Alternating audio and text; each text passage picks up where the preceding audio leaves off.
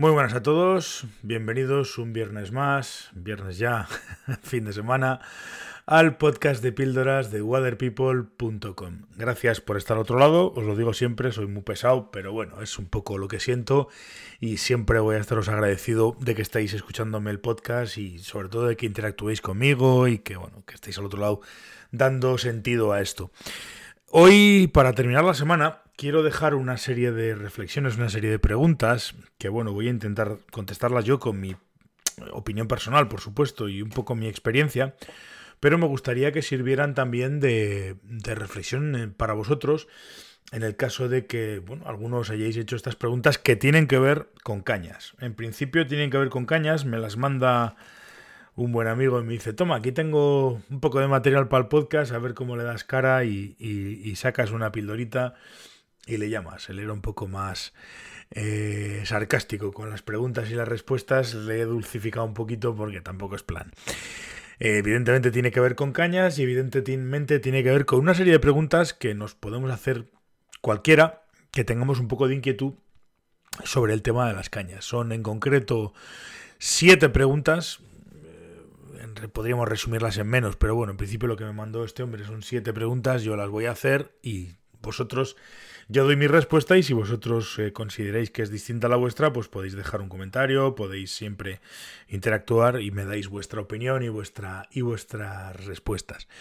En principio es un tema de cañas, como digo, vamos a hablar de cañas, vamos a hablar de, de pero no de cañas como concepto eh, bueno, sí, vamos a hablar de cañas como concepto, lo que pasa que es un poco distinto a lo que habitualmente estamos todos acostumbrados a escuchar hablar de cañas, ¿no? Por ejemplo, esta primera pregunta que dice o pregunta, ¿no? Me dice con bastante, vamos a decir, sorna, pregunta eh, y me hace, me hace llegar esta pregunta. Me dice, ¿algunas cañas son indulgentes con una no depurada técnica? Pues hombre, eh, depende.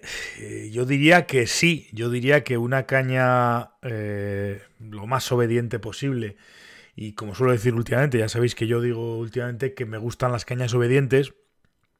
Y claro, una caña obediente es muy capaz de tapar pues defectos propios del lanzador. Sí, sí los puede llegar a tapar. no es, o sea, que decir, evidentemente hay que corregir esos defectos propios, pero sí, una caña, una caña puede llegar a ser indulgente con el, con el, digamos, con el lanzador, que no tenga una depurada técnica, sobre todo en distancias no muy exigentes y en situaciones no muy, no muy exigentes sí que puede ser, ciertamente puede ser un poco, un poco indulgente y tapar, entre comillas, las, la mala técnica del, del lanzador o la no depurada técnica del lanzador.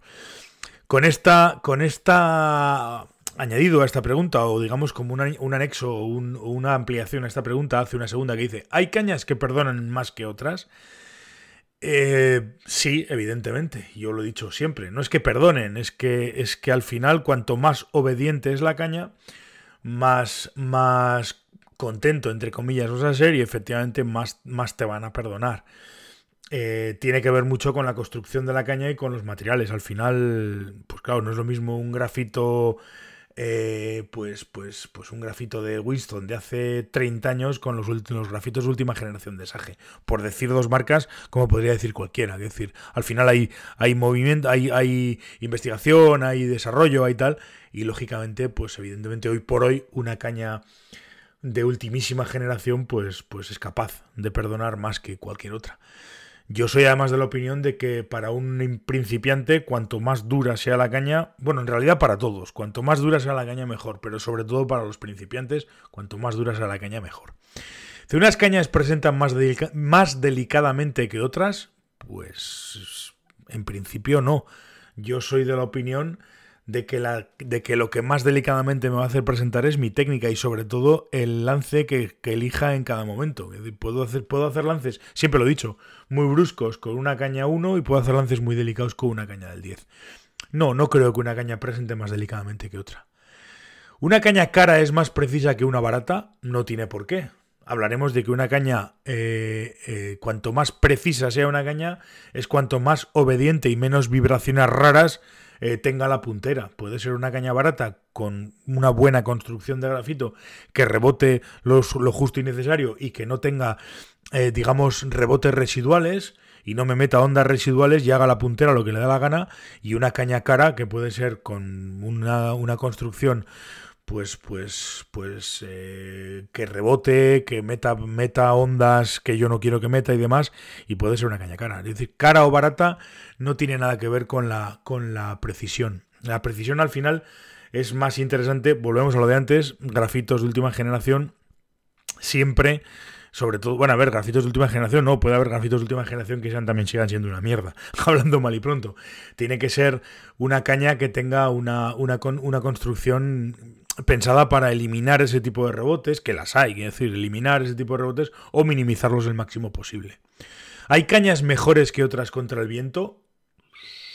Sí, en principio sí. Si se trata de darle mayor velocidad a la línea, sí, claro, lógicamente cuanto más dura sea la caña, más velocidad le vamos a dar. Esto es así. Esto es así, con lo cual sí hay cañas mejores que otras contra el viento, por supuesto. ¿Hay cañas más versátiles que otras? Pues hombre, depende de lo que entiendas por versatilidad. Es decir, esto no es. Aquí no tenemos una caña para todos los. para todos los. las situaciones. Lógicamente. Eh, esto es como el golf. Eh, cada situación deberíamos de, intentar. Claro, lo que pasa es que es absolutamente irreal esto, ¿no? Pero pero siempre, a ver, cada caña y cada línea y cada configuración de equipo, pues, pues hombre, le hacemos durar o le hacemos dar más cosas, pero en realidad, bueno, podría ser. ¿Cañas más versátiles que otras? Sí, claro, lógicamente, como hay líneas más versátiles que otras y como hay, pues, pues sí, en principio sí, en principio sí. Y voy a hacer la última pregunta que, me mandan para que, bueno, vosotros también pues penséis y, deis vuestras respuestas, ¿no? Si a una caña rápida la sobrelineas, ¿se vuelve blanda? Sí, claro. Y si a una caña, a una caña dura, rápida, a una caña dura la sobrelineas, ¿se vuelve blanda? Sí, claro. Y si a una caña blanda la infralineas, se vuelve dura, evidentemente, evidentemente. Todo esto tiene que ver con la mayor cantidad de línea que estamos manejando, la mayor o menor cantidad de línea que estamos manejando y sobre todo que, vamos a manejar más peso, del que en teoría está la caña preparada para ello. Con lo cual sí, claro, lógicamente, si una caña dura la sobrelineo, pues lógicamente se vuelve más blanda. Si yo a la caña más dura del mercado le meto una línea, si la tengo por ejemplo una caña de la más la caña más dura del mercado de línea, vamos a poner 6 y le meto una línea 10 pues lógicamente eh, al sobrelinear, pues lógicamente la hago más blanda, evidentemente. Y al revés lo mismo, es decir, como hace esta gente en los mundiales de, distancia. Tengo una caña del 10 y le meto una línea 5, infralineo a lo bruto para conseguir mayor dureza y sobre todo mayor cantidad de línea volada. Con lo cual, pues cuanta más línea volada, más, más distancia. Sí, sí, en principio, si sobrelineo una caña dura, se vuelve blanda, sin duda ninguna. A ver, esto es así. Bueno, y estas son un poco las siete preguntas, las siete reflexiones sobre cañas que, me. Bueno, que me han hecho llegar, que me han llegado y que, pues, lógicamente, pues he contestado en base a mi experiencia. Espero, y bueno, me gustaría, si alguno de vosotros tiene algún, algún punto de discordancia conmigo, pues oye, estamos aquí para aprender todos de todos y estaré encantado de, de debatir este tema con cualquiera de vosotros, incluso lo comentaría en algún sitio, pues, pues si podríamos mantener cierto, cierto debate. Así que, en principio, estas son las siete preguntas sobre cañas que me quería hacer hoy. Muchísimas gracias a todos por estar al otro lado, muchísimas gracias por escucharme, gracias por todo, por, por vuestra paciencia, por vuestra fidelidad y nada, nos veremos la semana que viene.